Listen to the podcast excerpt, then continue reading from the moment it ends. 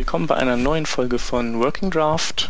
Wir sind bei Revision 41 und heute äh, sind dabei unser Gast Rodney Rehm vom letzten Mal. Hi.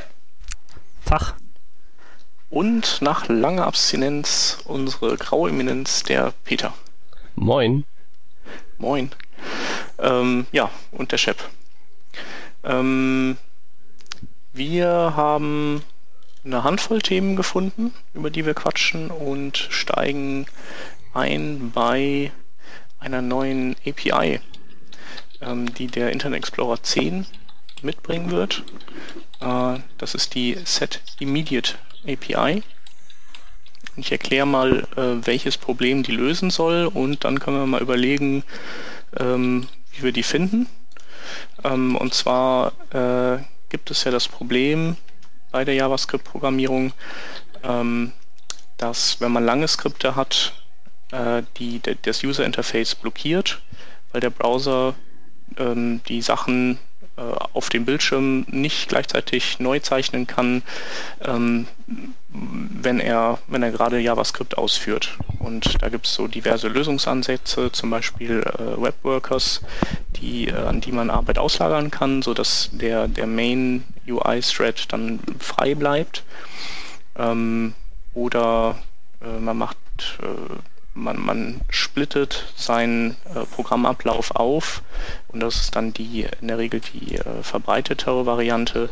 Man splittet den äh, Programmablauf auf mit äh, Set äh, Timeout Aufrufen, die, die auf äh, 0 Millisekunden gesetzt sind, sodass eben gerade eine groß genug Pause zwischen diesen Verarbeitungsblöcken ähm, aufgerissen wird, wo der Browser eben mal kurz alles aktualisieren kann ähm, der Browser also entblockiert und dann geht es wieder weiter.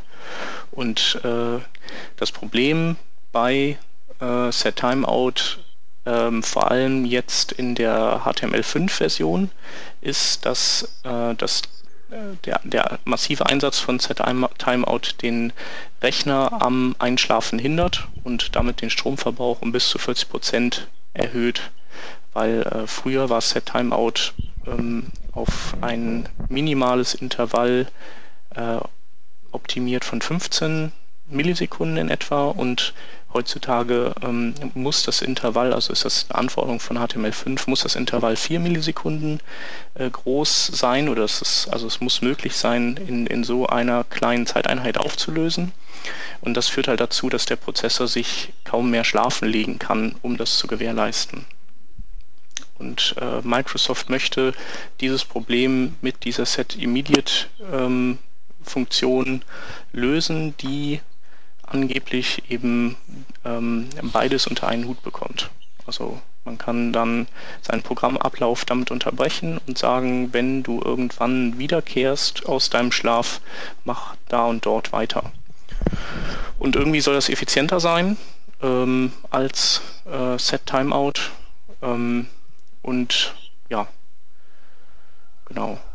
Was ich jetzt zum Beispiel nicht verstehe, ist, warum man nicht Request Animation Frame zum Beispiel schon äh, nutzen kann dafür oder ob einem nicht Präzision vielleicht verloren geht dabei und ob das okay ist. Ähm, oder warum kann man nicht Set Timeout nehmen mit einem längeren Intervall oder so. Das, das sind also Punkte, die sind mir nicht so ganz klar. Und ich weiß nicht, äh, Rodney, du hast, du, du hast dich da auch ein bisschen eingelesen und hast ja auch, ähm, also du, du, hast da irgendwie noch ein paar andere ähm, ähm Fazits draus gezogen oder Sachen rausgelesen als ich, oder? Äh, bedingt. bedingt. Geht so. Ähm, zum einen habe ich äh, schon einen Fallback, ein Polyfill oder ein Shim oder wie auch immer man das heute nennen will, äh, für Set Immediate gefunden, der rein technisch ganz interessant ausschaut. Kommen wir später nochmal drauf. Warum dieser Request Animation Frame nicht genutzt werden kann, äh, da gab es doch auch wieder irgendwelche Einschränkungen, wenn der, wenn das Browserfenster nicht im Fokus ist, dann wird das irgendwie massiv reduziert. Mhm, War da nicht irgendwas? Wohl. Ja. Genau, und das könnte äh, ein Problem sein. zum einen. Zum anderen habe ich beim Request Animation Frame doch nicht wirklich eine, eine konstante äh, äh, Dauer zwischen den Aufrufen. Mhm. Sondern das kommt drauf an, wie die Rend Rendering Engine unten dran gerade äh, Zeit und Lust hat, dir Bescheid zu geben, mal mal neu. Ja, aber ich dachte, das wäre bei dem Set Immediate Prinzip auch nicht so furchtbar relevant. Äh, aber das ist doch, glaube ich, nicht an die, an die Darstellung, also an die Framerate gebunden, sondern einfach irgendwie mehr so an das, was da drunter stattfindet, noch eine Ebene tiefer. Also gar nicht so im Bildlichen, sondern rein rechnerisch betrachtet. Mhm. Oder? Ja, aber letzte, da die aber beide ja zusammen, ich meine UI und, und Verarbeitung, JavaScript-Verarbeitung, die hängen ja irgendwie zusammen wie so siamesische Zwillinge und dementsprechend äh, bewirkt ja Request Animation Frame auch nichts anderes, weil das feuert ja, wenn er wieder Luft hat. Also wenn er seine UI-Updates erledigt hat oder was auch immer, was an Aufgaben anstand, dann, äh, dann feuert er das ja. Und ähm, irgendwie klingt das für mich halt ziemlich ähnlich. Das stimmt schon, also das bremst runter, wenn, wenn der Tab nicht im Fokus ist. Ähm, ja, weiß nicht, vielleicht hat Microsoft das aber auch einfach nur parallel sich ausgedacht und äh, nicht mitbekommen, dass Mozilla die andere Geschichte macht. Ähm, ja, so ein Artikel, der da mal die Unterschiede oder der da mal ein paar Beispiele zeigt und warum das oder wo ich mal sehen kann, was so der Vorteil oder der Unterschied ist zur Request Animation Frame, das fände ich schon mal cool. Vielleicht hat ja einer unserer Hörer noch einen coolen Link parat. Aber ähm, haben will ich die API trotzdem. Schaden tut das nicht. Genau. Und aktuell ist das ja nun so, dass äh, Set Timeout ein, äh, eine Mindestdistanz von, was sagen die hier, 15 Millisekunden. Ich habe letztens was von 20 Millisekunden äh, gelesen, wo ähm gewartet werden muss? Ja, äh, die alten. Äh, ja. Ja. Älter. Ja, vor allem ist es nicht vor allem nicht so, dass bei, dass bei Set Timeout das im Prinzip jeder Browser macht, wie er meint. Ja, eben. Nee, das ja, darf er ja jetzt nicht mehr. Das ist ja Teil der HTML5-Spec, dass die Auflösung eben auf 4 Millisekunden liegt und nicht, äh, nicht auf was er Bock hat. Und wer macht das schon? Äh, IE9, glaube ich und Chrome und äh, Firefox glaube ich nicht. Genau. Nee, nee, also das äh, das wird schon in den Browsern, die, die sich HTML5-Browser schimpfen, äh, größtenteils unterstützt. Ich weiß nicht, bei Mozilla, die haben halt auch noch Angst vor einem höheren Stromverbrauch. Aber ich glaube, die irgendwie haben die auch eine Lösung dafür. Hm, okay. So, Wie dieser, das Polyfill? Der Polyfill heißt Set Immediate, wer hätte es gedacht? Von Aha. Noble.js. Den Link schicke ich hier gerade im Skype. Aha. Äh, und zwar gehen die nicht den Weg, dass sie einfach sagen, wenn Set Immediate nicht vorhanden ist, dann nehmen wir halt Set Timeout. Das machen sie schon, aber nur dann, wenn der Browser Post-Message nicht kann. Also auch seit HTML5 kann man ja ähm, zwischen Fenstern einer äh, domain-spezifischen, nee, noch nicht mal domain-spezifischen. Man kann zwischen, zwischen iframes beispielsweise äh, Messages hin und her schicken, also Events. Mhm. Und äh, diesen Post-Message äh, benutzen sie auf das aktuelle Fenster-Event um sich äh, ein sofort ausgeführtes Event äh, zu verschaffen, an das sie sich ranhängen können, um die Set Immediate Callback auszuführen. Mhm. Das cool. verhindert an der Stelle also, dass ich äh, beispielsweise diese 20 Sekunden, 20 Millisekunden warten muss, bis ich wieder dran bin. Mhm. Okay, clever. Kann man sich auch mal so merken für, also grundsätzlich mal merken für ähm, wenn man äh, wenn Set-Timeout einem zu lahmarschig ist. Cool. Werden wir auf jeden Fall verlinken, habe ich gerade hier schon in unsere Schaunotizen rübergeholt. Ist halt von dem her auch nett, weil ich nicht den äh, internen Timer belasten muss. Ich meine, diese ganzen Set-Intervall, Set-Timeout-Geschichten basieren auf dem äh, internen Timer und diese Events nicht. Also wer sich schon mal diese Grafiken angeschaut hat, wie diese Event-Queue im, im Browser aussieht, der wird feststellen, dass diese äh, eventbasierten Informationspakete einfach äh, angenehmer verarbeitet werden können, weil sie nicht irgendwo reingedrückt werden müssen. Mhm.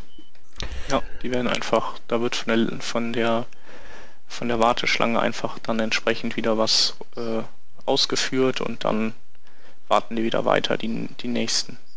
Genau. Mhm. Okay, cool.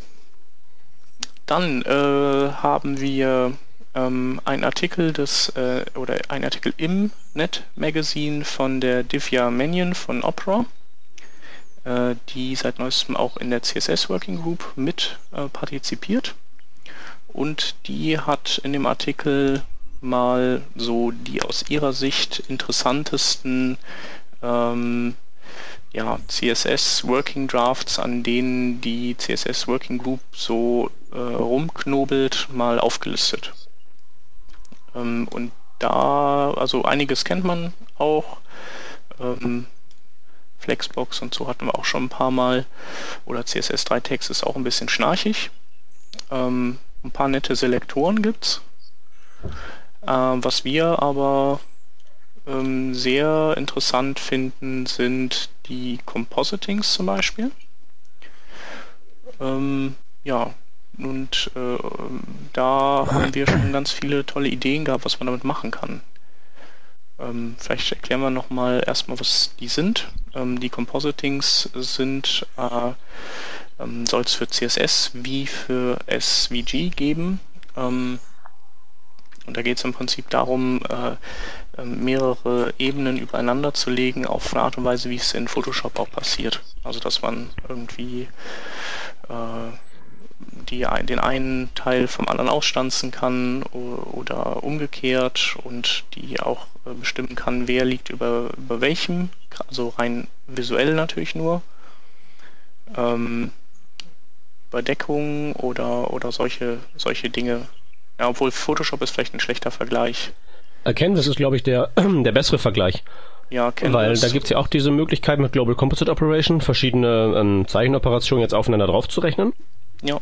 Und das sind auch so ziemlich die gleichen, die jetzt hier für CSS vorgeschlagen werden. Das heißt, wer die Dinge aus dem Canvas ähm, kennt, mh, hm, der weiß direkt, was wir hier vor uns haben.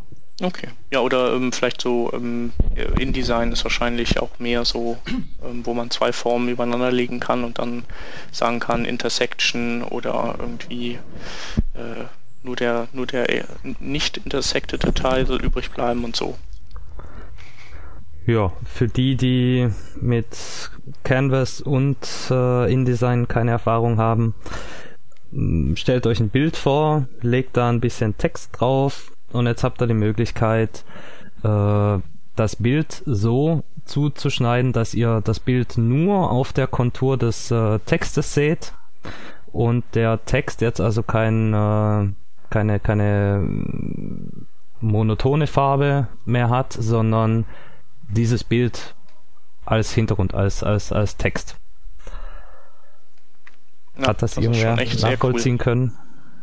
Ja, äh, ich schon. Also, ähm, ja, also, dass man im Prinzip von, ja, äh, du hast es genau richtig ausgedrückt, ja. also stanz alles aus dem dahinterliegenden Bild weg, das nicht hinter der Schrift liegt im Prinzip. Und, und die Schrift ist nach dieser Operation selbst dann auch unsichtbar. Das heißt, es bleibt nur noch das Bild über. Genau.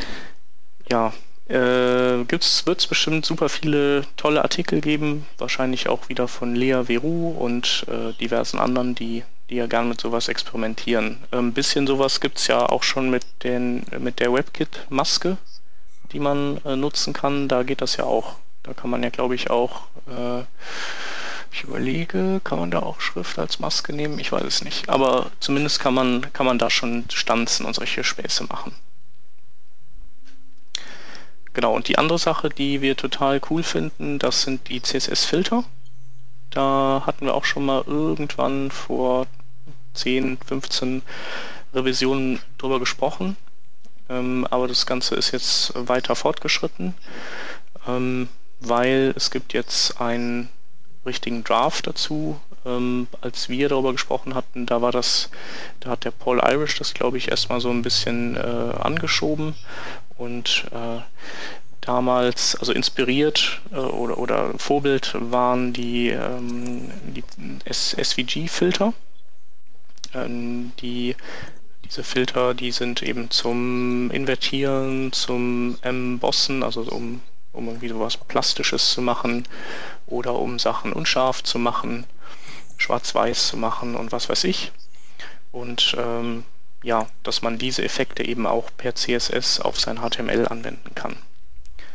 Äh, funktional ist das, äh, fun also funktionieren tut es so, dass man ähm, oder nach so wie ich das jetzt äh, weiß, ist es so, dass man einen SVG-Helper braucht. Also man, man legt irgendwo ein SVG-Bild extern ab oder bettet das ein in, in das HTML-Dokument und äh, darin definiert man dann einen äh, SVG-Filter und kann dann in CSS mit der Filtereigenschaft äh, diesen Filter, der dann dem, dem man eine ID gibt, also eine HTML-ID, kann man dann mit so einem angesprungen äh, äh, Link dann referenzieren. Und da kann man dann irgendwie sagen, dieser Unschärfefilter soll eben auf folgenden Text oder dieses Bild angewendet werden. Und äh, ja, gibt es heute auch schon in Firefox, allerdings nur, wenn man sein Dokument auch als XM, XHTML, also als mit entsprechendem Mimetyp ausliefert, mit allen Nachteilen, die, die da so dranhängen.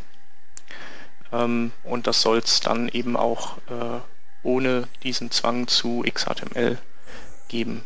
Und es wird auch Shortcuts geben, das heißt also, man muss nicht äh, für alle Effekte so ein SVG-Dokument äh, bereithalten, sondern man kann auch äh, nur Blur schreiben ähm, mit zwei Parametern und das übersetzt der Browser intern in ein äh, gedachtes äh, SVG mit so einem Filter. Jo, da kann man coole Sachen mitmachen. Wahrscheinlich. Ja, ist halt die Frage. Das ist, das ist ja alles auf Papier und so und das muss ja erstmal jetzt so langsam landen. Dass die jetzt bei WebKit angefangen ja, haben, das einzubauen, das. Ne? Es, ist, es ist jetzt da im ein, ja, in einem Browser fangen sie jetzt so langsam an, das einzubauen. Aber das ist halt so die Frage. Das ist halt ein toller Artikel mit dem, was halt so die CSS 3, äh, 4, was auch immer Leute da dann planen. Aber was dann letztlich davon ankommt und wie das ankommt, ist dann halt die nächste Frage. Weil unter anderem steht ja da zum Beispiel die Änderung von dem Flexbox-Modul drin, so wie es geplant ist. Und im Moment gibt's das Flexbox-Modul ja schon in Firefox und WebKit, nur eben in einer älteren Version der Spezifikation. Jetzt müssen die natürlich das alte dann irgendwie rausnehmen und das neue einbauen. Ja. Das muss erstmal passieren, erstmal im zeitlichen Rahmen und zweitens überhaupt. Es ist schon sehr viel Glaskugel da drin, ne? Ja, äh, es geht ja auch darum, einfach mal einen Ausblick äh, zu bieten. Also es das heißt ja auch äh, Exclusive Preview of the Hottest CSS Specs und äh, die sagt ja, die äh, erhebt ja nicht Anspruch auf äh, finale Richtigkeit dessen. Ähm, ja, aber so ein bisschen, so ein bisschen Realitätsverankerung hätte ich jetzt eigentlich schon ganz gern gehabt. Hm, naja, von den 13 Sachen, die hier drin sind, äh, sind ja einige schon ähm, in Browsern gelandet. Also bei den Selektoren, da ist ja vieles schon da, CSS3 Text. Äh, gut, die Conditional Rules jetzt nicht. Das ist, äh, sind ja diese Conditional ähm, äh, Comments im Prinzip oder so, die, nee, Modernizer in CSS, so. Von den Selektoren da hatten wir letztes Mal auch drüber gesprochen. Äh, von den Selektoren ist zum Beispiel dieses äh, AnyLink drin.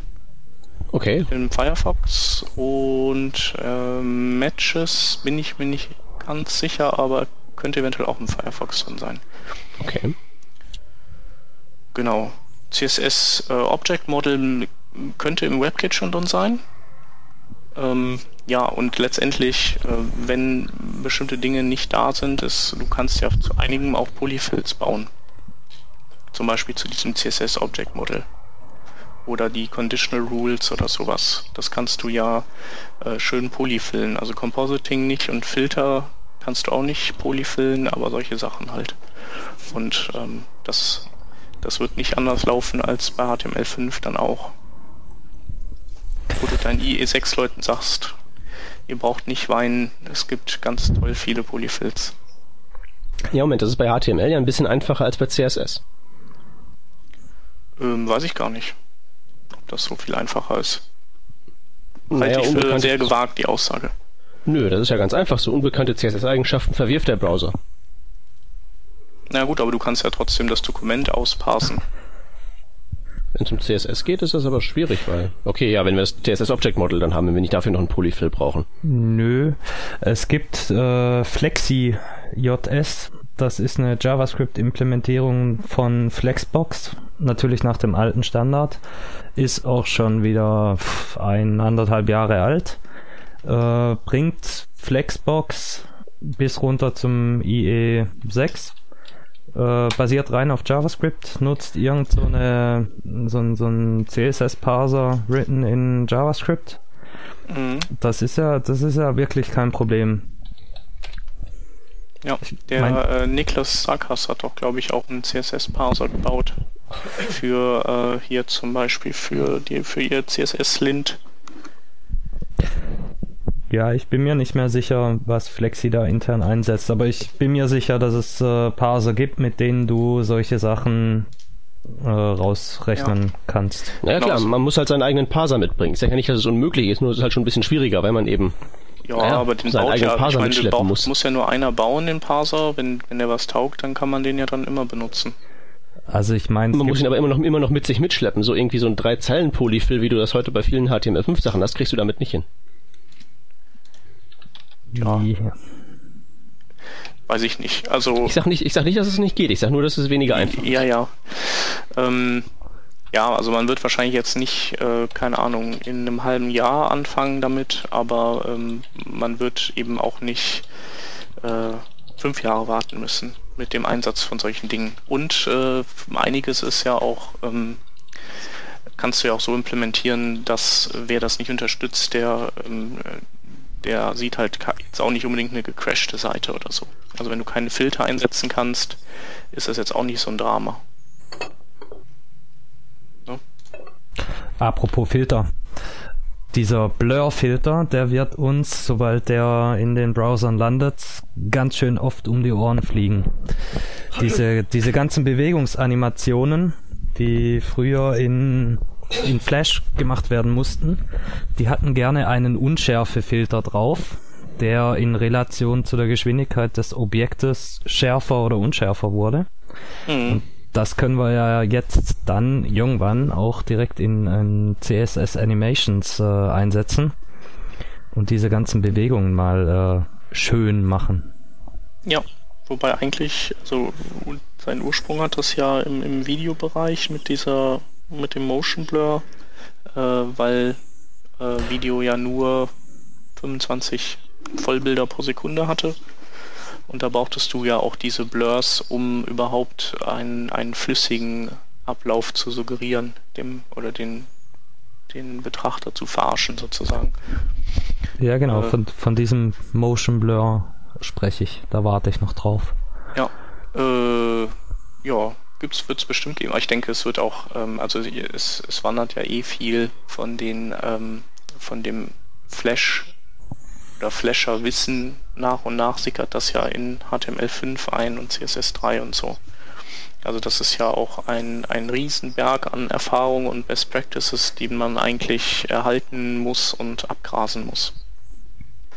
Aber ich denke, man sieht diese, man wird dieses Blur viel sehen, wenn du jetzt so äh, Lightboxen hast und so, dass eben die Seite dahinter ähm, unscharf wird und oder du Elemente nach vorne holst und die dann oder nach hinten packst und die dann unscharf werden und so. Ich glaube, da kann man gestalterisch schon ein paar coole Sachen machen. Oder wenn du irgendwelche, weiß ich nicht, du hast dann Seitenübergänge nicht mehr mit irgendwas fährt rein und raus, sondern vielleicht einfach, dass du wie bei einer Kamera äh, die, den Schärfefokus versetzt. Jo, ähm, Peter möchte nicht abschweifen und das tun wir natürlich dann auch nicht und äh, ähm, springen rüber zu den CSS-Variablen. Äh, zu denen ist äh, gibt es einen, auch einen neuen, oder ist er neu, ich weiß es nicht, auf jeden Fall ein Working Draft gibt es dazu, doch vom 24. September. Ähm, ja, und das ist ja auch was, auf das irgendwie alle scharf sind. Äh, ich nicht. Außer der Peter. Ich schon. ja, ich auch. Ähm, ja, und letztendlich, ähm, weiß ich nicht, äh, man kann halt Variablen definieren und die einsetzen, äh, genauso wie man das erwarten würde. Ja, jein. Also wir kennen äh, CSS-Variablen in Anführungszeichen ja schon aus diesen ganzen Preprozessoren wie äh, SAS. Kann, kann euer Turbine das auch? Weiß ich gar nicht. Das kann es nicht, weil die Entwicklung eingestellt ist. Richtig. Okay. Also äh, mit, mit SAS kann ich ja schon äh, Variablen definieren, die dann äh, einfach abgefüllt werden.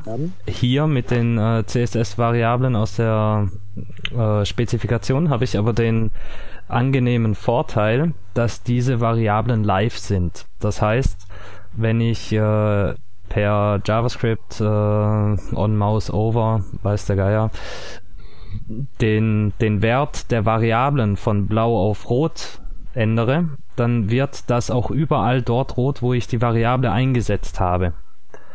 Warum solltest du das wollen? Weil ich, ich meine, wenn du mit JavaScript jetzt CSS-Werte setzt, das ist doch eigentlich nicht das, was wir machen wollen. Wir wollen doch immer schön so die Schichten getrennt haben oder so, ne? Das, das ist richtig. Äh, Dann würdest du doch viel eher hingehen und sagen, on mouse over, pack dir noch diese Klasse drauf. Ja, aber dann, dann, hast du irgendwo im CSS die Klasse definiert und dann hast du da auch die Abweichungen drin definiert. Und das kann doch so ein Pre-Compiler genauso gut wie dann eben dieses ähm, theoretische Live-Variablen austauschen. Das, Wenn man es richtig macht halt. Ja, du hast natürlich vollkommen recht, dass das heute möglich ist, aber mit den Variablen komme ich mit wesentlich weniger Code zurande. An welcher Stelle? Naja, ich muss für jedes äh, Element äh, nochmal irgendwelche äh, speziellen Klassen drüber werfen, wenn ich es eben nicht richtig gemacht habe. Und blase mir mein, mein CSS unnötig auf. Das macht ja nichts. Musst du halt eben, wenn du so einen Pre-Compiler verwendest, die entsprechenden Makros so einsetzen, dass du dann im Endeffekt immer noch weniger tippst als ähm, im CSS das der Fall wäre, was ja auch ohne Probleme möglich ist. Ja, mir geht es jetzt aber nicht nur darum, was bei äh, beim, beim Tippen der Fall ist, sondern auch das, was über die Leitung geht.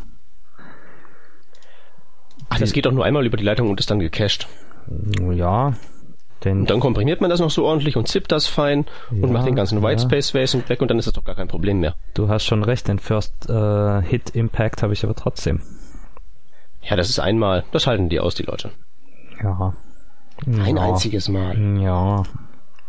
Ich weiß nicht.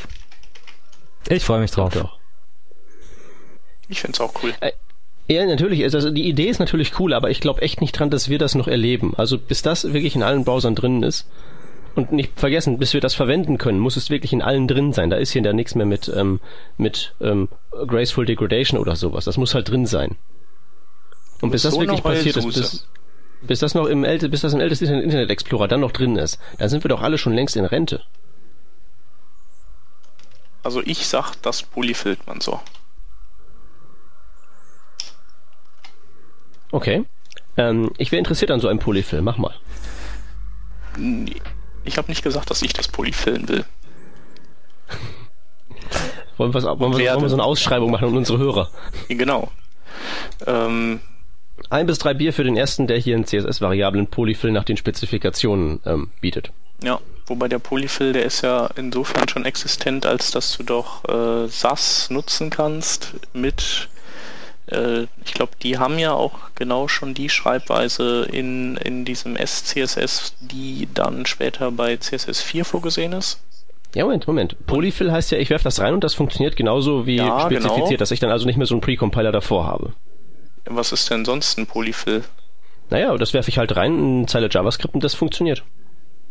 Ja, dann nimm doch einfach einen JavaScript SAS Compiler und schreib da deinen Kram. Ich, nee, nee, der muss, da, da muss ich mal, da muss ich meinem armen ähm, CSS-Autoren beibringen, dass der jetzt ähm, was komplett Neues lernen muss mit eigenen Fallen nee, und sowas. Nee, CS, äh, SCSS hat ja genau die CSS-Syntax. Ja, aber trotzdem, das ist was anderes. Mit so Feinheiten und solchen Sachen. Da, die gehen auf die Barrikaden. Nein. Das kannst du nicht einfach so machen. Das muss wirklich eine Sache sein, die wirfst du rein und die löst nur dieses eine einzige Problem und zwar ohne, dass du weiter drüber nachdenkst. Das ist ein Polyfill. Zumindest ein guter Polyfill. Man kann sich doch nicht diesen, diesen ganzen SAS-Kräfte in die Seite reinwerfen ähm, und damit nur ein einziges Problem lösen, weil sonst haben wir ja wieder hier diese Performance-Problematik. Gut, wenn Leute wenn wir, wenn wir schon darauf, darauf einigen, können, dass wir den dann können die auch äh, können die auch so einen dicken Polyfill da reinwerfen. Der Polyfill ja auch noch ein paar andere Sachen. Nee, ja, nee, mit, den, mit, mit, mit, diesen eierlegenden Wollmilchsäulen habe ich ja auch so meine Probleme. Aber jetzt mal, mal ganz ehrlich, ich meine, ähm, gibt es irgendwelche Browser, die das hier schon implementieren? Wisst ihr das? Nein. Äh, CSS-Variablen könnte, könnten in einem WebKit Nightly drin sein. Weiß ich aber mhm. nicht genau. Also die wollten ja das, äh, die wollten das ja, da gab es eine Präsentation auch schon, äh, ich glaube im Frühling, und die wollten das bis Ende des Jahres in WebKit eingebaut haben, dass man damit mhm. mal rumspielen kann. Äh, mal grad googeln. Ihr könnt ja schon mal weitermachen zum nächsten Thema. Und ich guck mal hier. So. Na, ich, ich meine halt nur, also ich, ich, ich bin genau. jetzt ja nicht, ich bin ja nicht Januar. aktiv. Bitte? 17. Januar war die, wo haben die das vorgestellt? Äh, Variablen, Mix-Ins, Nesting, die wollten sie in WebKit auch mal einbauen dann. Ja, Moment, das wollten sie einbauen. Das ist dieser Talk von Google, oder? Ähm, ja, gut, äh, von Tab Atkins. Der hat ja auch diesen Draft geschrieben. Der leitet okay. die CSS Working Group, arbeitet bei Google. Ich hm. denke. Ja, dann ist was anderes. Ich dachte nämlich erst an dieses Ding, was die auf der Google I.O. da vorgestellt hatten. Ja, äh, da war ja auch eine, eine Präse. Da ging es auch um die Themen, da ging es aber auch um das CSS Object Model und äh, genau. Hm. Also ähm, ich, wie gesagt, ich will jetzt nur mal noch mal kurz sagen, warum ich davon nicht, nicht jetzt so vom Hocker gerissen bin, weil das Problem einfach in meiner täglichen Praxis bereits gelöst ist. Mhm weil ich halt kein CSS mehr schreibe, sondern nur noch irgendwie was, was dann dahin kompiliert. Ja. Und dann existiert das einfach für mich nicht. Dann ist das ja schön, wenn irgendwann mal der Unterbau ausgetauscht wird, dass wir dann da echte Variablen drunter haben, vielleicht in 10, 20 Jahren oder wann immer das sein mag. Ähm, dann ist das nett, aber es, es brennt mir persönlich halt nicht unter den Fingern das Problem, weil es gelöst ist an sich. Ja. Äh, Vorteil wäre halt einfach, dass du äh, dass du nicht erst abklären musst, wenn du im Team arbeitest, ob eben deine anderen Teammitglieder auch mit irgendeinem Precompiler ähm, arbeiten wollen, sondern wenn es offizielles CSS ist, dann kannst du es eben nutzen und wenn die sich beschweren, dann sagst du, ja, sorry, ist aber CSS. Geh, geh, geh woanders heulen. Ich würde, woand, ich würde in der Tat in solchem Fall woanders äh, heulen gehen, weil ich habe keine Zeit für Schweifklammern. Mhm. Nehme ich mir ein anderes Team, so einfach ist das. Ja. Ja, äh, genau. Ähm, noch irgendwelche Meinungen dazu? Schöne? Nee, komm, wir können, wir können ja mal irgendwie so, sag doch mal, wann haben wir das so weit, dass wir es einsetzen können? Ähm, Zeitschätzung. Drei Jahre.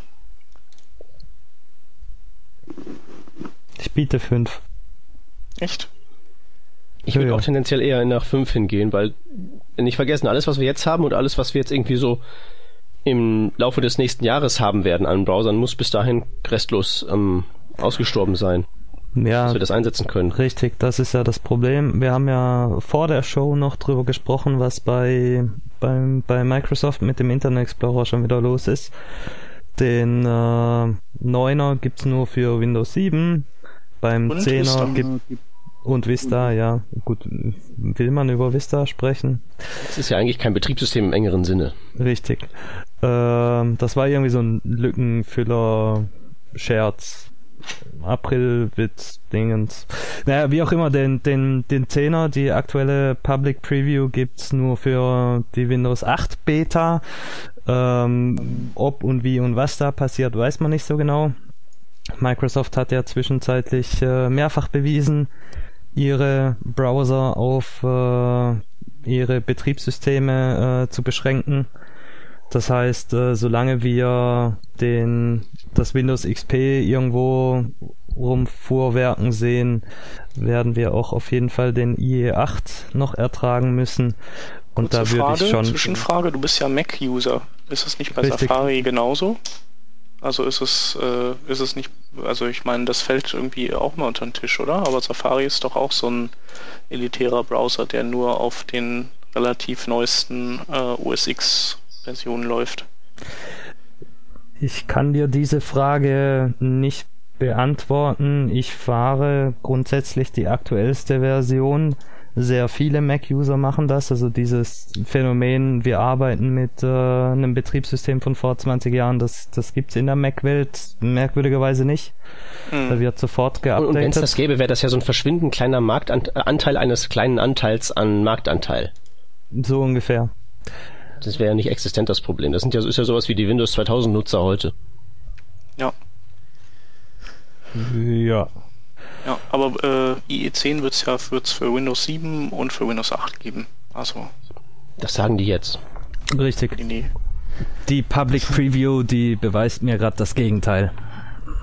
Hm, ja, die, die haben wahrscheinlich einfach keine Zeit für eine Auskopplung bis jetzt gehabt. Die Public Preview 2, die gab es ja für Windows 7. Ist ja noch. Aber normalerweise ist doch eigentlich Abwärtskompatibilität die Paradedisziplin von Windows schlechthin, oder? Ja, du kannst ja auch, äh, du kannst ja auch den, äh, ja, du kannst ja auch ältere Software gut laufen lassen darauf. Ja. Du kannst aber nicht die neue Software auf den alten Betriebssystem laufen lassen. Aber äh, wie sagte jemand äh, mir heute im Skype-Chat, nicht abschweifen. Richtig. Ja. Ich tippe trotzdem auf drei Jahre. So. Mit Polyfill. Peng. Fünf. Nächstes Thema. Ähm, wir schwenken rüber zu, äh, zu HTML5 wieder. Und der Alexander Farkas hat gestern einen Blogpost vom Stapel gelassen, wo ähm, ja, wo er äh, so sich ein bisschen aufregt über die neuen ähm, semantischen HTML5 äh, Elemente, dass er den Einsatz irgendwie äh, dämlich findet. Äh, einer von euch Lust, mal das Problem zu umreißen? Oder seine Sicht?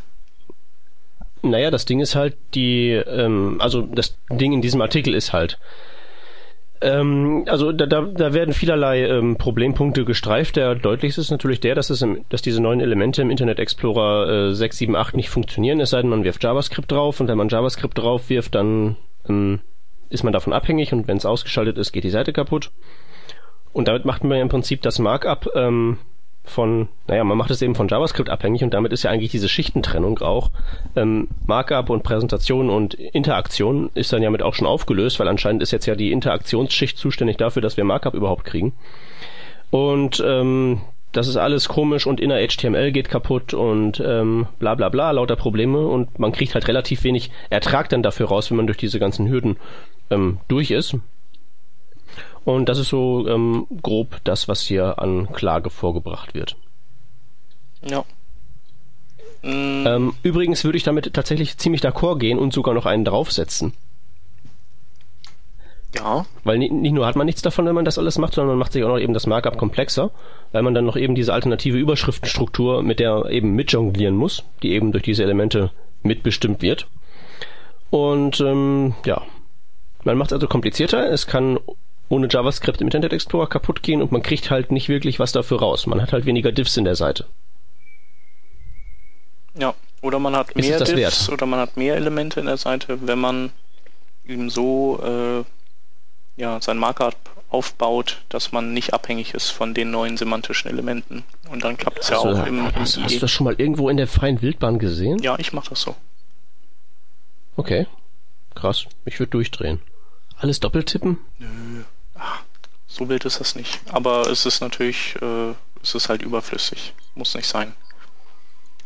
Ja, man könnte ja auch einfach es ganz sein lassen mit dem neuen Semantikkrempel. Der, der macht, er macht ja nichts, ne? Ja, wenn, wenn das jetzt hier äh, der Jens Kochtreis hört, dann war's das, das aber mit äh, gemeinsamen äh, hier äh, Schulung geben, dann springt er dir Nee, aber nee, nee. mit dem Hintern ins Gesicht. Das macht er nicht. Das, das, das, das nimmt er zivilisiert hin. Er ist zwar leicht abweichender Meinung, aber nicht jetzt so sehr. Okay. Also das hatten wir tatsächlich, als wir da in München diese HTML5 CSS3-Schulung gemacht haben, habe ich ihn auch drauf festgenagelt. Ob er die Dinger denn jetzt empfehlen würde. Und sagen wir mal so, es, es, es sprudelte nicht gerade jetzt so die Begeisterung aus ihm heraus. Ja. Naja, die machen ja auch Ähm, es muss ja nicht jeder gleich so radikal sehen wie ich, dass das, man hat da nichts von, ist ja nicht richtig streng genommen, ne? Es ist ja schon semantisch ausgehend und irgendwie besser zu lesen, auch der Code. Mhm. Also es, Aber ähm, so, wenn man jetzt so mal abwägt, was habe ich davon und was ähm, habe ich davon für Probleme? die Frage wäre, ähm, also wahrscheinlich die, die, die normale Weltbevölkerung interessiert es eher weniger. Google interessiert es auch schon mal gar nicht und wird es wahrscheinlich auch so bald nicht interessieren. Ähm, das Einzige, was ja eventuell ein Argument sein könnte, ist, dass du eben dieses, das automatische, die automatische Dokumentenbeschreibung ähm, mit diesem oder per Vajaria mit drin hast. Moment, das macht ja auch wieder ganz, ganz viele Probleme. Ist das so? Weil es falsch eingesetzt wird oder, oder warum? Nee, nee, pass auf, du nimmst das Nav-Element, um eine Navigation auszuzeichnen. Theoretisch sollten da ja diese Y-Area-Attribute drauf liegen, die dann beim Screenreader dazu führen, dass vorgelesen wird, das hier ist eine Navigation. Mhm. Das ist die Theorie, richtig? Genau. So. Ähm, nun ist es aber so, dass möglicherweise nicht alle Programme das schon soweit unterstützen. Was machst du also? Äh, du packst das zusätzlich noch drauf. Genau, und dann liest dir der Screenreader, also einige machen das vor. Ähm, hallo, das ist eine Navigation. Hallo, das ist eine Navigation. Hm. Hast du es zweimal drin. Ist das optimal? Nee, das wäre nicht nicht. Würdest du, optimal. würdest du einfach ein Div nehmen und da mit, der, mit dem Role-Attribut Navigation reinschreiben, hättest du genau das, was du haben willst. Mhm. Nämlich einfach ein Element, was dein Container da ist und was du ähm, eben für diesen Fall als Navigation auszeichnest. Ja, aber sagen wir, gehen wir mal davon aus, dass äh, ähm, die, sagen wir mal, dass immer mehr ähm, Screenreader-Benutzer vielleicht auf Firefox wechseln. Äh, mit JAWS oder, oder eben mit NVDA. Ähm, also da sehe ich, weiß ich nicht, ob man das so, weiß ich nicht. Vielleicht gibt es ja ein paar Barrierefreiheits ähm, äh, Kenner, die, die da mal irgendwie was kommentieren können, wie, wie die Situation ausschaut. ich, es gibt eine Webseite dafür, html5accessibility.com. Mhm. Ähm, und da ähm, sind halt eben solche Sachen da, da drin aufgelistet, wo da eben die Probleme drin sind. Und generell sieht's da halt eben echt finster aus. Okay. Ja, Also was heißt echt ich, finster? Es gibt halt Browser, die machen es besser, wie zum Beispiel Firefox und anscheinend Internet Explorer und andere halt, wie jetzt Chrome und Opera, da ist es halt eben düster. mh, Ähm, aber was ja nicht heißt, dass das dann, dass das Problem halt eben nicht mehr relevant ist, nur weil die jetzt vielleicht den eher geringeren Marktanteil haben verglichen mit den beiden anderen. Das ist halt ein echtes Problem. Und wenn man dann schon sagt, das könnte mir da was bringen, muss man eben gucken, wie sieht denn auch die Realität aus? ja. Ja, weiß nicht. Ähm, ich denke, vielleicht ist es äh, dann ein Vorteil, wenn äh, Leute sich nicht mit Barrierefreiheit beschäftigen, also nicht die Y-Aria Roles äh, zusätzlich noch draufpacken, zum Beispiel, um sicher zu gehen, sondern jemand, der sich einfach keine Gedanken macht, ähm, da wird dann einfach für die Screenreader-Benutzer was angereichert, das der Autor gar nicht geplant hatte. Und Mhm, das ist genau, ein schöner gut so. Nebeneffekt. Genau, das ist ein sehr, das ist ein großer Vorteil von diesen Dingern. Ähm, allerdings kommen da auch wieder zwei Probleme mit. Das erste Problem ist, du kannst bei diesen neuen HTML5-Elementen teilweise ähm, andere Area-Attribute reinschreiben. Und teilweise nicht. Und teilweise darfst du nur Teile von den Attributen, die definiert sind, überschreiben. Das ist eine riesig lange Tabelle in den Spezifikationen, wo drin steht, was darfst du, unter welchen Umständen ähm, und in welchem Umfang. Aber ich rede ja von Wenn Leuten, also- die keinen, die, die sagen, ich mache jetzt HTML5, also die dann das Markup machen quasi, die aber ähm, die vielleicht jetzt noch nicht sich viele Gedanken über Barrierefreiheit machen, die also auch nichts, keine Y-Aria-Attribute Ja, nee, setzen. nee, ist klar. Aha. Nein, nein, du hast völlig recht. Für die, die keine Ahnung haben, ist das erstmal gut. Aber ich wollte jetzt erstmal sagen, ähm, dass da so komplizierte Regeln dranhängen, macht es für die, die Ahnung haben, komplizierter. Mhm. Ja, Erstens. So, Sicherheit. und für die, die keine Ahnung haben, wird es an anderer Stelle komplizierter, weil ähm, du eben dieses ähm, Zeugs hast, dass diese neuen Elemente die Überschriftenstruktur und damit natürlich auch die Barrierefreiheit tangieren. Und das musst du erstmal jemandem erklären, dass zum Beispiel einige von den neuen Elementen Section und Article auf diese Outline Einfluss nehmen und andere wie Header und Footer nicht. Mhm. Und das musst du jetzt erstmal jemandem verklickern. Und dann, wie das alles so funktioniert. Und vor allen Dingen, du musst es nicht denen verklickern, das müssen die erstmal so ähm, überhaupt auf dem Schirm haben. Meine Erfahrung ist es, wenn ich in Sachen HTML5 irgendwo aufschlage und was dazu erzähle, dass es Section und Artikel und so gibt. Das weiß jeder. Aber dass das auch was mit der Überschriftenstruktur zu tun hat, weiß erstmal, wissen erstmal die wenigsten weil das ja auch nicht wirklich intuitiv ist, dass das eben so zusammenhängt. Ich meine, wenn es wie in XHTML2 nur dieses eine H-Element gäbe, da könnte man sich denken, okay, da steckt irgendwo mehr hinter. Aber hier schaut man drauf und denkt sich, ach, alles wie früher. Ich kann einfach ein paar Diffs austauschen gegen Section und Artikel und alles ist wie vorher. Und das ist eben nicht der Fall. Mhm. Und das müssen die Leute erstmal wissen. Also das ist jetzt so das, das völlig unbedarfte Ende des Spektrums. Du kannst halt mit HTML5 nicht mehr einfach hingehen äh, und dir, was weiß ich, eine ältere Person von der Straße greifen und in so einen Nachmittagskurs reinstecken und am Ende wissen die, wie HTML funktioniert. Das ist einfach sehr viel komplizierter geworden. Ja? ja also so, die moderne die, die, Variante die, von die helfen über die Straße übrigens. Äh, ja, ein bisschen, ein bisschen fitter dürfte es halt schon sein, damit man das innerhalb eines Nachmittags hätte hinkriegen können mit dem HTML und so. Aber du weißt, was ich meine, ne? Mhm. Ja. Ähm, wenn man so auf, auf einem bestimmten Level ist, dann kann man da so sicherlich elegant durchcruisen und auch wenn die ähm, Browser-Realität dann mehr so dem Ponyhof als der Realität entspreche, dann wäre das alles halt ganz toll. Nur im Moment ist es halt so, dass man da echt hm, da gibt's Probleme, da gibt's Probleme, das ist unfertig, da braucht man JavaScript für. Und das ist, fällt es mir halt einfach sehr schwer, dann eine ernsthafte, vollumfängliche Empfehlung auszusprechen und so zu sagen, jupp, ist geil, benutzt das. Mhm. Das kann ich halt nicht machen. Da kann ich halt einfach nur sagen, Leute, nehmt die Diffs, das wird dadurch nicht wesentlich schlimmer. Das ist ja auch weiterhin ja, das, äh, das stimmt wohl, syntaktisch korrekt. Nicht wesentlich ähm, damit, aber damit über, äh, werdet ihr diesen ganzen Problemkomplex los. Ja. Ja, vielleicht wenn irgendwie in zig Jahren das mal alles alle Browser auf dem neuesten Stand sind und alle Leute wissen, dass Section die Überschriftenstruktur beeinflusst und Header nicht. Wobei ich nicht weiß, wo diese Erkenntnis dann plötzlich auf breiter Ebene herkommen sollte, aber. Also es macht's halt alles so kompliziert, weißt du? Rekapituliert, der HTML5 Buchautor sagt, lasst die Finger von HTML5. Hm, ähm, Zumindest vom, vom semantischen äh, ähm, Zucker, oder? Das ist halt das, was ich den ähm, Leuten halt sage, wenn die am Ende mich fragen, aha, was haben wir davon, wofür soll ich das jetzt einsetzen? Dann kann ich halt nur sagen, das sind die Nachteile, die habt ihr ja gesehen, die habe ich euch gerade präsentiert. Und das sind die theoretischen Vorteile und das ist die Realität. Damit kollidiert das auf diese und jene Weise. Was meint ihr? Du beziehst dich jetzt aber hauptsächlich auf diese mm, Sectioning-Elemente. Äh, also sowas wie, genau, also wie Article, äh, Section, Nav, Menü, was auch immer wir da sonst noch haben. Ähm, genau. Von von, von neuen äh, Input-Attributen hast du nichts gesagt, von sowas wie dem Time-Element hast du nichts gesagt.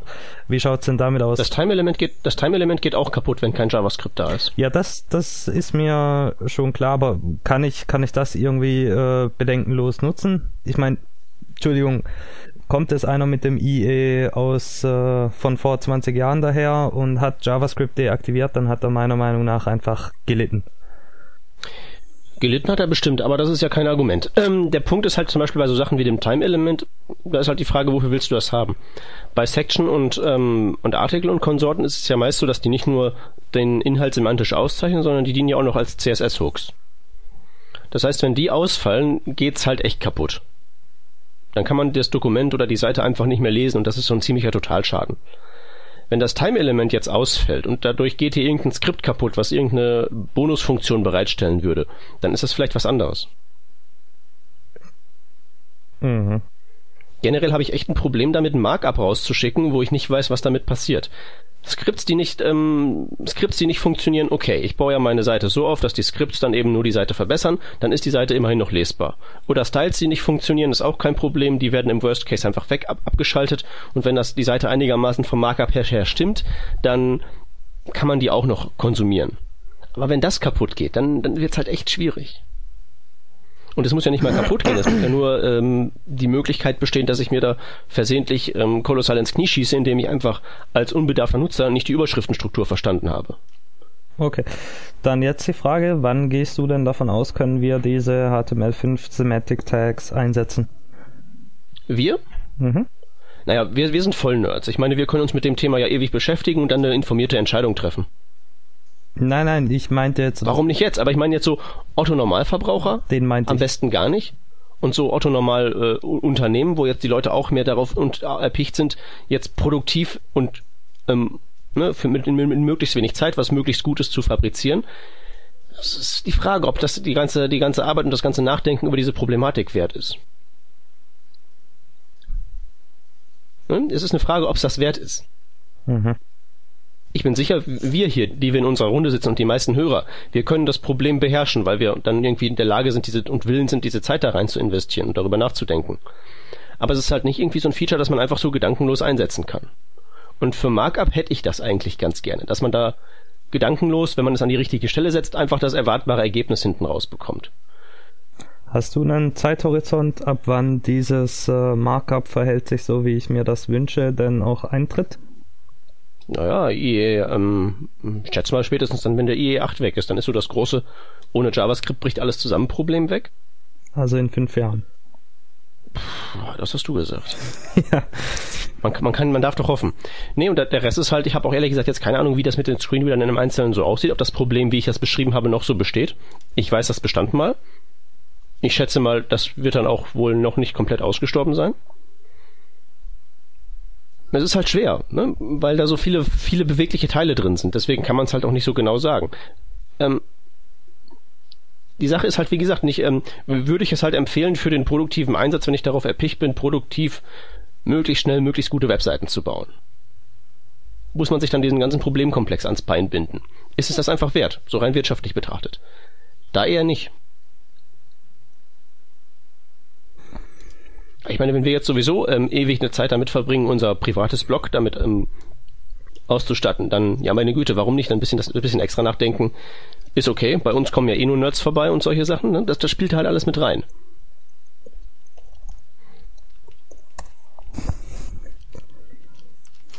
Also, im, wie gesagt, ich bin da jetzt nicht irgendwie militant gegen oder so, ne, auch wenn ich das natürlich gerne so zuspitze, weil so macht's am meisten Spaß. Aber. Aber ich weiß, wogegen find, du militant bist. Ich muss da eben, bitte? Ich, ich weiß, wo, wogegen du durchaus militant gegen bist. Fängt das mit C an? Nee, mit fängt, P. Ja, das, nee, ja, P, nee, P, das Paula. Fängt, Paula? Ich, nee, ich dachte, das, das fängt mit C an und hört mit DU auf. ja, das, das, das ist ein Subset von P wie Paula, wie Politik. Ah, ja, stimmt auch wieder. Ähm, genau, ähm, wir, wir äh, schieben, wir schieben ganz lautlos mal ähm, das Thema ähm, CDU will ähm, bösen Internetkriminellen wie uns, wenn wir nicht lieb waren, das Internet wegnehmen. Das bringt dich doch auf ja. die Palme, oder? ähm, es, es, sage mal, es bringt mich nicht auf die Palme, als vielmehr es irritiert mich ein bisschen. Weil ich meine, ähm, wir haben ja alle mitbekommen, ähm, die Piraten haben Berlin geentert und da möchte man jetzt meinen, dass aus purem Selbsterhaltungstrieb heraus die anderen Parteien jetzt anfangen nachzudenken, bevor sie ähm, Äußerungen zum Problembereich Netzpolitik tätigen. Ja. Möchte man meinen. Äh, aber das scheint irgendwie nicht der Fall zu sein, weil offenbar man ähm, auf Seiten der ähm, ja der Schwarzen plant, uns das Internet wegzunehmen, wenn man uns zweimal des Raubkopierens beschuldigt. Das ist dann dieses, also in Frankreich haben sie das Three Strikes Modell, das heißt, man kriegt irgendwie zwei Verwarnungen und beim dritten Mal nehmen sie einem das Internet weg. Also ich habe ehrlich gesagt keine Ahnung, wie das da rechtlich läuft, aber die nehmen es einem halt faktisch weg, also Verbindung gekappt und dann sieht man halt alt aus. Und das wollen wir hier auch machen, aber anscheinend nur mit zwei Warnungen, weil offenbar ähm, mhm. sind drei zu viele. Ja, aber da müsste man natürlich auch den Leuten den Fernseher wegnehmen, die äh, zweimal raubkopierte Filme drauf geguckt haben, oder? Ich weiß Und nicht. Dem Volker Kauder müsste man auch seinen Führerschein wegnehmen, wenn er zweimal zu schnell gefahren ist. Siegfried ist es. Ach, Siegfried. Ach, der andere, der, der, der seine Einkünfte nicht offenlegen wollte, oder? Ich kann, ich kann dir das nicht sagen, aber ich bin auch nicht sicher, ob das, was du jetzt gerade versuchst, nämlich ähm, irgendwie die Position von dem auf eine argumentative Basis zu stellen. Ich bin nicht sicher, ob das ein, ein, ein Unternehmen ist, das Früchte tragen kann. Na, äh, naja, der brilliert ja eh durch äh, Gehirnabstinenz, der Typ. Und durch, durch Unverschämtheit. Ah, der, der, der, brilliert halt durch, durch, sagen wir mal, knackige Aussagen. Ich würde ihn jetzt nicht als dumm bezeichnen, aber. No. Der, der spitzt halt auch gerne mal ein bisschen was zu. Der ist also da in, in dem Punkt mir vielleicht nicht ganz unähnlich. Ja. Aber die Sache ist natürlich die, das ist schon eine ziemliche ähm, schon ziemlich gruselig, oder? Weil, nicht vergessen, ähm, da wird man dann zweimal beschuldigt, man hätte was raubkopiert. Ja. Da wird nicht irgendwie ein Richter das ordentlich untersuchen und dann ein Urteil fällen oder so, sondern da beschuldigt einen halt irgendwer. Und dann beim zweiten Mal ähm, ja, aber man kriegt ja eine Warn-E-Mail vorher. Ich glaube auch von ja, ihm selbst. Und, ja, äh, und der will einem ja auch nur drei Wochen das Internet wegnehmen. Ich bin, ich bin mal gespannt, wie will der das eigentlich schaffen, weil ich habe ein Smartphone. Ich weiß nicht, wie ihr das habt. will er mir das auch kündigen? Der klaut dir dein WLAN-Kabel einfach. Wie WLAN-Kabel? Dann, dann surfe ich halt auf dem Telefon selbst. Und dann? Also ich, bin, ja, ich bin also ja seit neuestem ich bin ja seit neuestem nur noch in Hotels unterwegs und will er denen jetzt auch den Saft abdrehen, nur weil ich da gastiere. Das macht er. Da hat ja, er keinen Vertrag mit. Ja, Wie war das vorher mit dieser alternativen Realität? ähm, wir haben das Thema verknüpft übrigens mit, äh, mit weil es thematisch irgendwie passt, äh, mit der mit dem, mit dem, neuen Faktum, genau, dass man Google Analytics in Deutschland jetzt wieder legal einsetzen darf. Moment, in Hamburg? Äh, nee, in Deutschland, weil der Hamburger Datenschutzbeauftragte, keine Ahnung, was der für einen Posten hat, der ist auf jeden Fall nur äh, der Stellvertreter gewesen, der das ausgehandelt hat oder der das verhandelt hat. Mhm. Ähm, aber das äh, Ergebnis dieser Geschichte ist eben eins, das, das in ganz Deutschland betrifft. Okay, aber dann erzähl ähm, doch mal, wie mache ich jetzt mein Google Analytics datenschutzkonform? Äh, Im Prinzip, du, du nutzt es so, wie äh, wie es jetzt auch schon angeboten wird.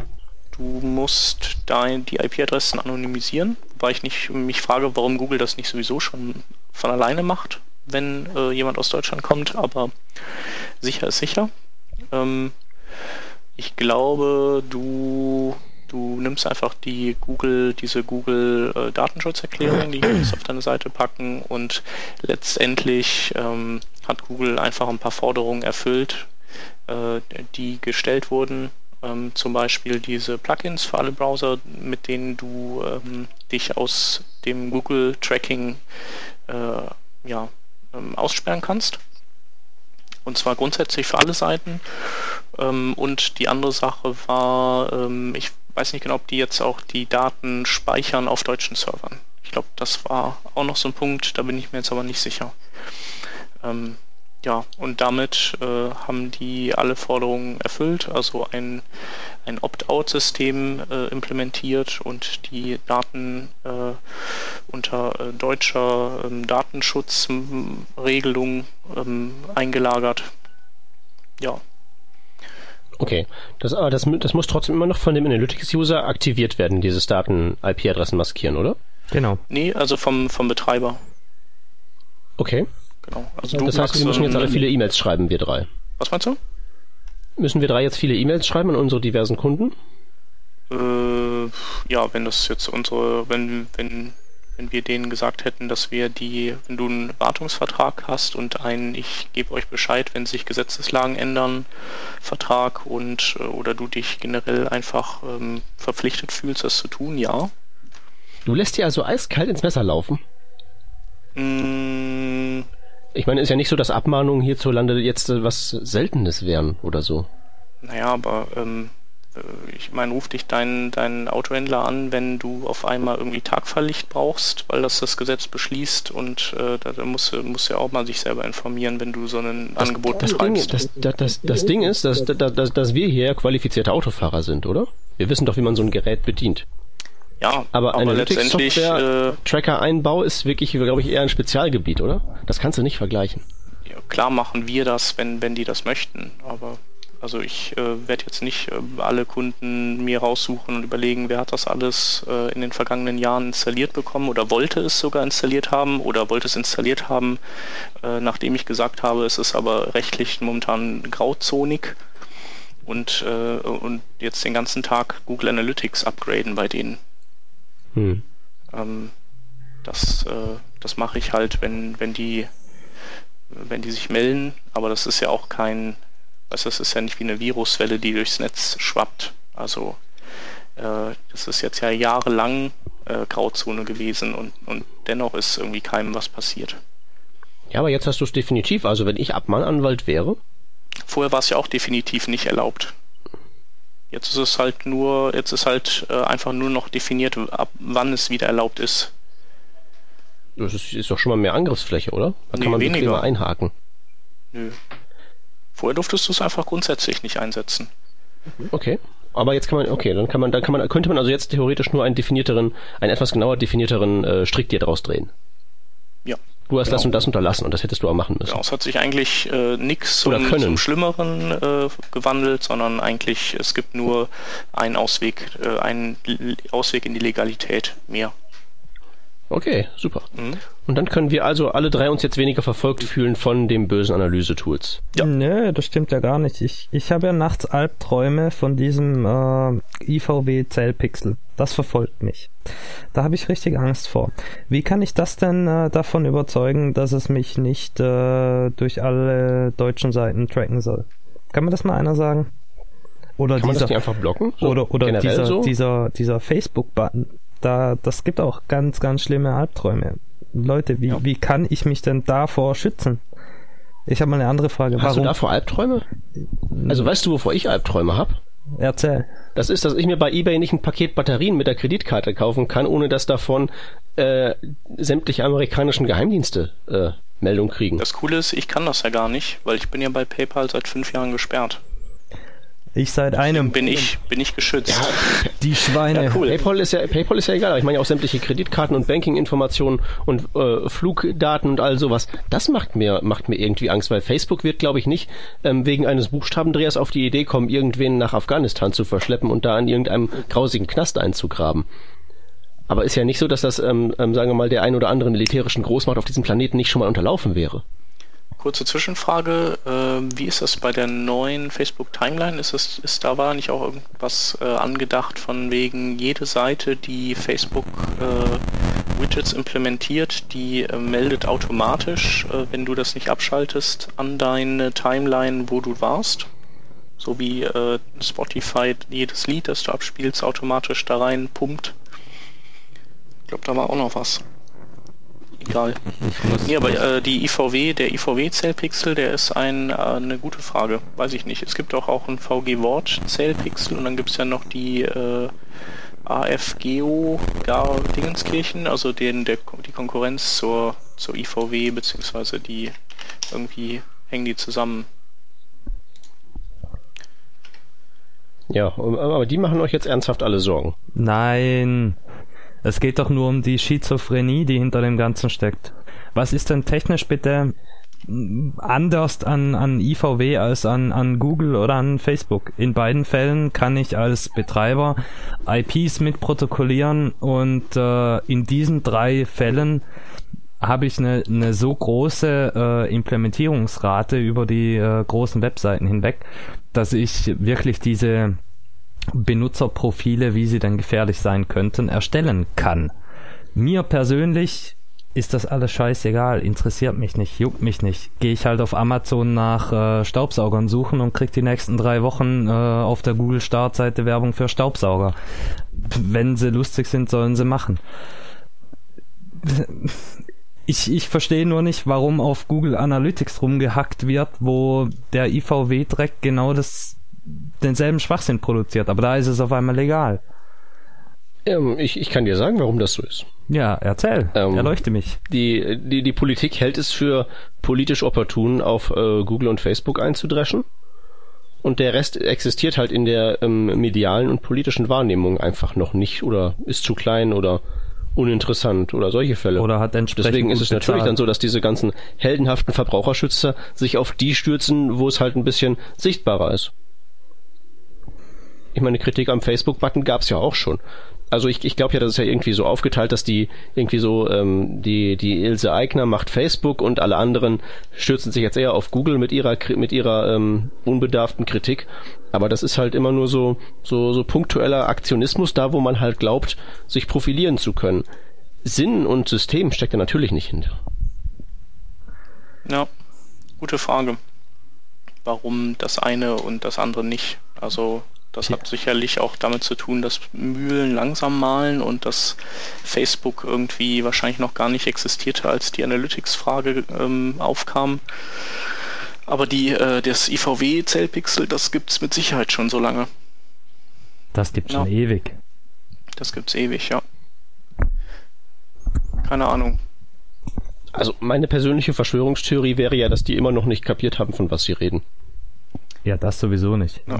Aber ich, ich glaube, wir könnten auch Hörer haben, die, äh, die uns das eventuell in Kommentaren noch ein bisschen äh, genauer erklären können, warum, also, oder ob es irgendeinen Grund gab, warum Google Analytics da besonders in den Fokus gerät und, und andere nicht. Also es hat sicherlich was mit, der, mit dem Verbreitungsgrad zu tun und vielleicht auch mit, mit der Frage, wo die Daten gelagert werden.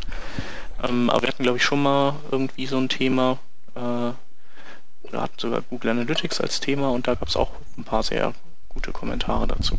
Aber warte, warte, warte, warte. Verbreitung und, und, und Datenlagerung. Wo ist denn da der Unterschied zwischen Analytics und ähm, meinetwegen ähm, ganz normaler Google-Werbung, die ich auf meiner Seite einbetten kann und ein paar Cent mit Klicks abgreifen kann? Äh, da dürfte auch der, der Verbreitungsgrad ungefähr auf einem Level sein, oder? Ja, wahrscheinlich schon. So, und ich schätze auch, weil die ja alle ihre Datensysteme sowieso ähm, in 17 Cloud-Ebenen ähm, verteilen, dürfte das doch auch an denselben Stellen gespeichert sein. So, Pi mal Daumen. Ja, du hattest ja sogar du hattest ja auch das Beispiel der Google CDNs äh, äh, genannt, ne? Ja, Oder das, das, die, die benutzt ja keiner. Klar, da gibt's viele von. Da gibt's die Font, Doch, diese Font API so, und da gibt's die, die. JavaScript Libraries, ja, ich benutze die auch gerne, besonders für Testzwecke und eben mal schnell was online werfen und so. Aber äh, die Verbreitung ist halt doch, denke ich mal, im Mittel geringer, wobei natürlich du recht hast, die, ähm, das, Proble das Problem in Anführungszeichen ist da ja das exakt gleiche. Ja.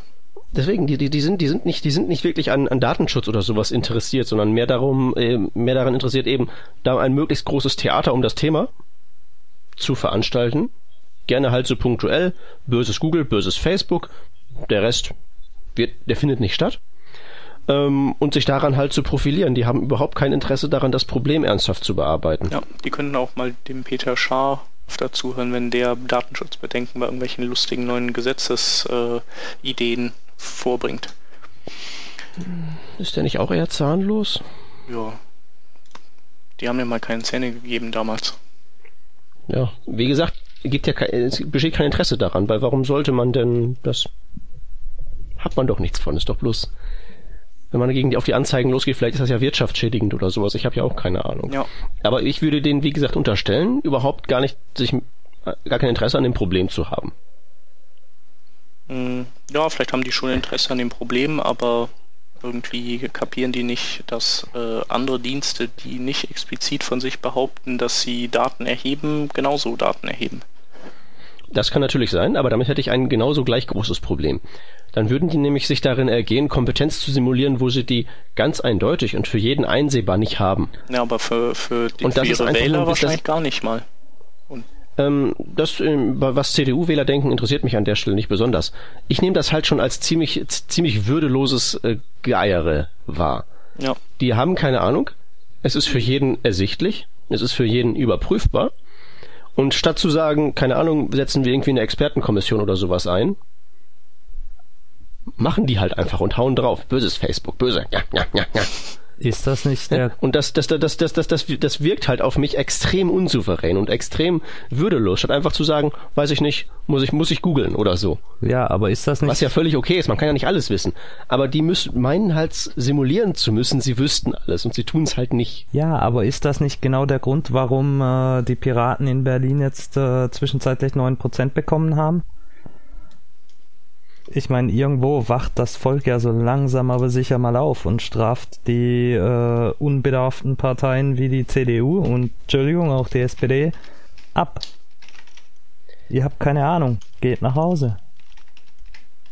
Das, das ist nicht der Punkt. Keine Ahnung zu haben ist völlig okay. Ich habe auch keine Ahnung. Ich, ich weiß die Hälfte des Tages nicht, was ich, was ich mache. Ich weiß nur, wonach ich googeln muss. Das ist ja richtig, aber, du, aber, das, aber ist, du, das, ist, das ist ja auch völlig normal. Das Ding ist halt, wenn einem permanent vorgeflunkert wird, dass diese hohen Damen und Herren da oben Ahnung hätten. Eben das nicht haben. Ja. Dass die halt eben die komplette Welt im Blick haben und sobald man denen ein Mikrofon entgegenhält, ähm, sind sie sofort in der Lage, dazu ein qualifiziertes Statement abzugeben. Das wirkt halt zunehmend weniger. beziehungsweise im Falle unserer Datenschutzfreunde wirkt es halt zunehmend lächerlich. Und da haben die Piraten halt, also deswegen haben ja die äh, einige auch versucht, den aus dieser ähm, Ansage bezüglich, wir wissen nicht, wie viele ähm, Schulden Berlin hat, haben ja einige versucht, denen daraus einen Strick zu drehen. Wäre doch viel schlimmer gewesen, wenn der jetzt da gesagt hätte, einige Milliarden oder so. Ähm, oder, oder wenn er es halt gewusst hätte. Das hat ja nichts, ähm, das sagt ja auch nichts aus darüber, was hat jetzt ein ähm, Bundesland äh, für Schulden. Was ist das für eine Aussage? Was, was, was bedeutet das? Sind das vielleicht irgendwelche Altlasten oder sind die jüngst hinzugekommen aus irgendwelchen Gründen?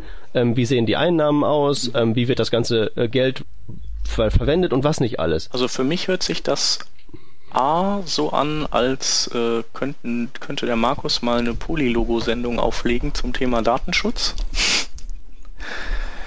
äh, wo, wo auf jeden Fall der Peter Kröner als Gast ist.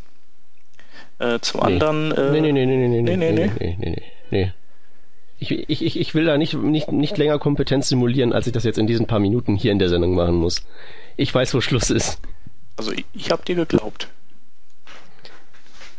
was heißt glauben? Es ist halt meine persönliche Wahrnehmung, ja. Mhm. Aber wirklich jetzt qualifiziert darüber was sagen, möchte ich lieber nicht, bevor Leute dann auf die Idee kommen, mich da als Maßstab zu nehmen. Nee, nee, lieber nicht. Lieber nicht. Nee, der könnte, der könnte halt ein paar richtige Leute einladen, die da, die sich mit dem Problem beschäftigen. Also ein paar ernsthafte Datenschützer oder sowas. Und dann äh, noch irgendwie einen von der Spackeria und dann noch irgendwen anders, damit das ein bisschen, ein bisschen Action gibt. Und dann kann man ja gucken, was dabei rauskommt. Also, Markus macht die Sendung. Ich höre sie mir an. Ja. Aber wie gesagt, auf mich wirkt das Ganze eben sehr äh, würdelos halt. Ich finde das, ich finde das traurig. In allererster Linie. Ja, aber es wird ja äh, Schritt für Schritt besser. Auch wenn es kleine Schritte sind. Ja, wenn wir mehr Piraten wählen. Richtig. Ähm, ja. Dann würde ich sagen, äh, schiebe ich mal einen kleinen Veranstaltungstipp rein, beziehungsweise ich schiebe einfach zwei Veranstaltungstipps rein. Äh, der erste ist äh, einer, wo man mit dem Peter leider wahrscheinlich nicht über das Thema diskutieren kann, weil er nicht da ist, aber dafür der Rodney und ich auch. Und zwar ist es die äh, Beyond Tellerrand Konferenz äh, am 21. 22. November in Düsseldorf. Und äh, die wird sehr cool und sind auch noch Plätze frei und es gibt noch Early Bird Tickets für, ich glaube, 125 Euro für zwei Tage. Richtig. Und das ist schon Schnappi. Ähm, und es kommen auch ganz viele internationale Größen, also ähm, das ist keine rein deutsche Veranstaltung. Ja, und die andere Veranstaltung, das ist der Multimedia-Treff in Köln am 3. Dezember mit Peter, und zwar nicht nur als äh, potenzieller Diskutant in Sachen Politik, sondern äh, als ähm, HTML5 Erklärbär vorne auf der Bühne äh, und noch vielen anderen Leuten. Der Patrick Lauke ist da und wird was erzählen zu äh, aktuellen Entwicklungen.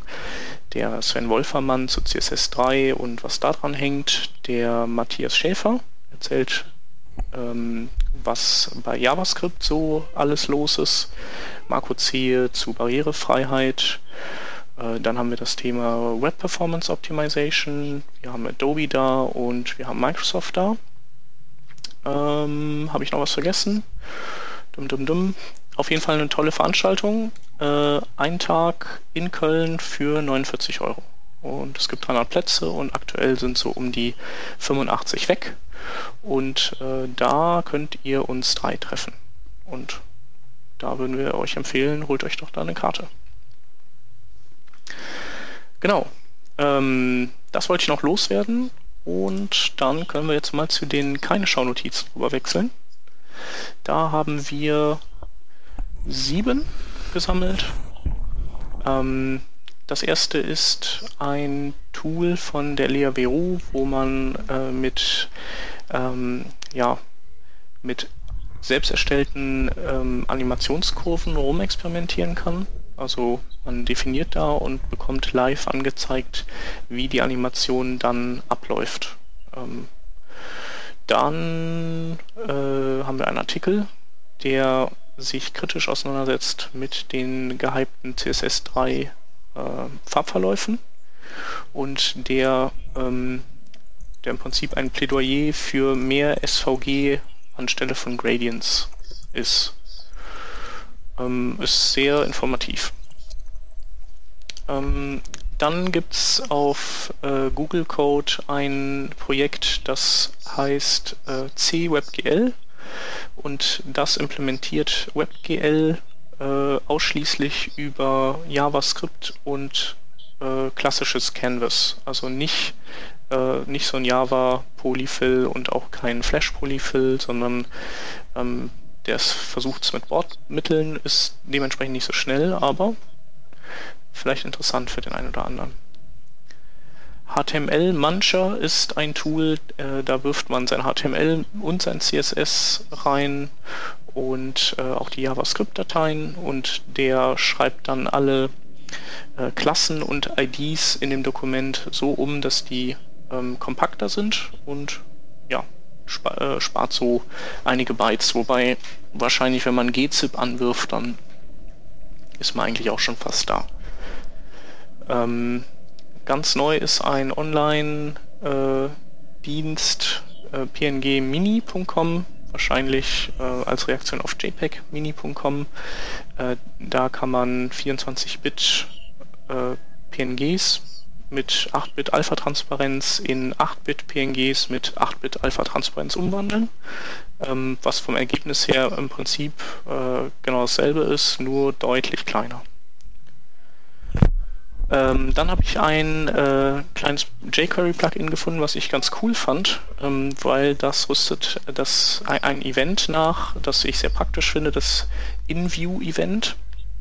Und ähm, Elemente, die mit diesem InView-Event ausgestattet sind, die feuern dieses Event, sobald die ins Sichtfeld scrollen.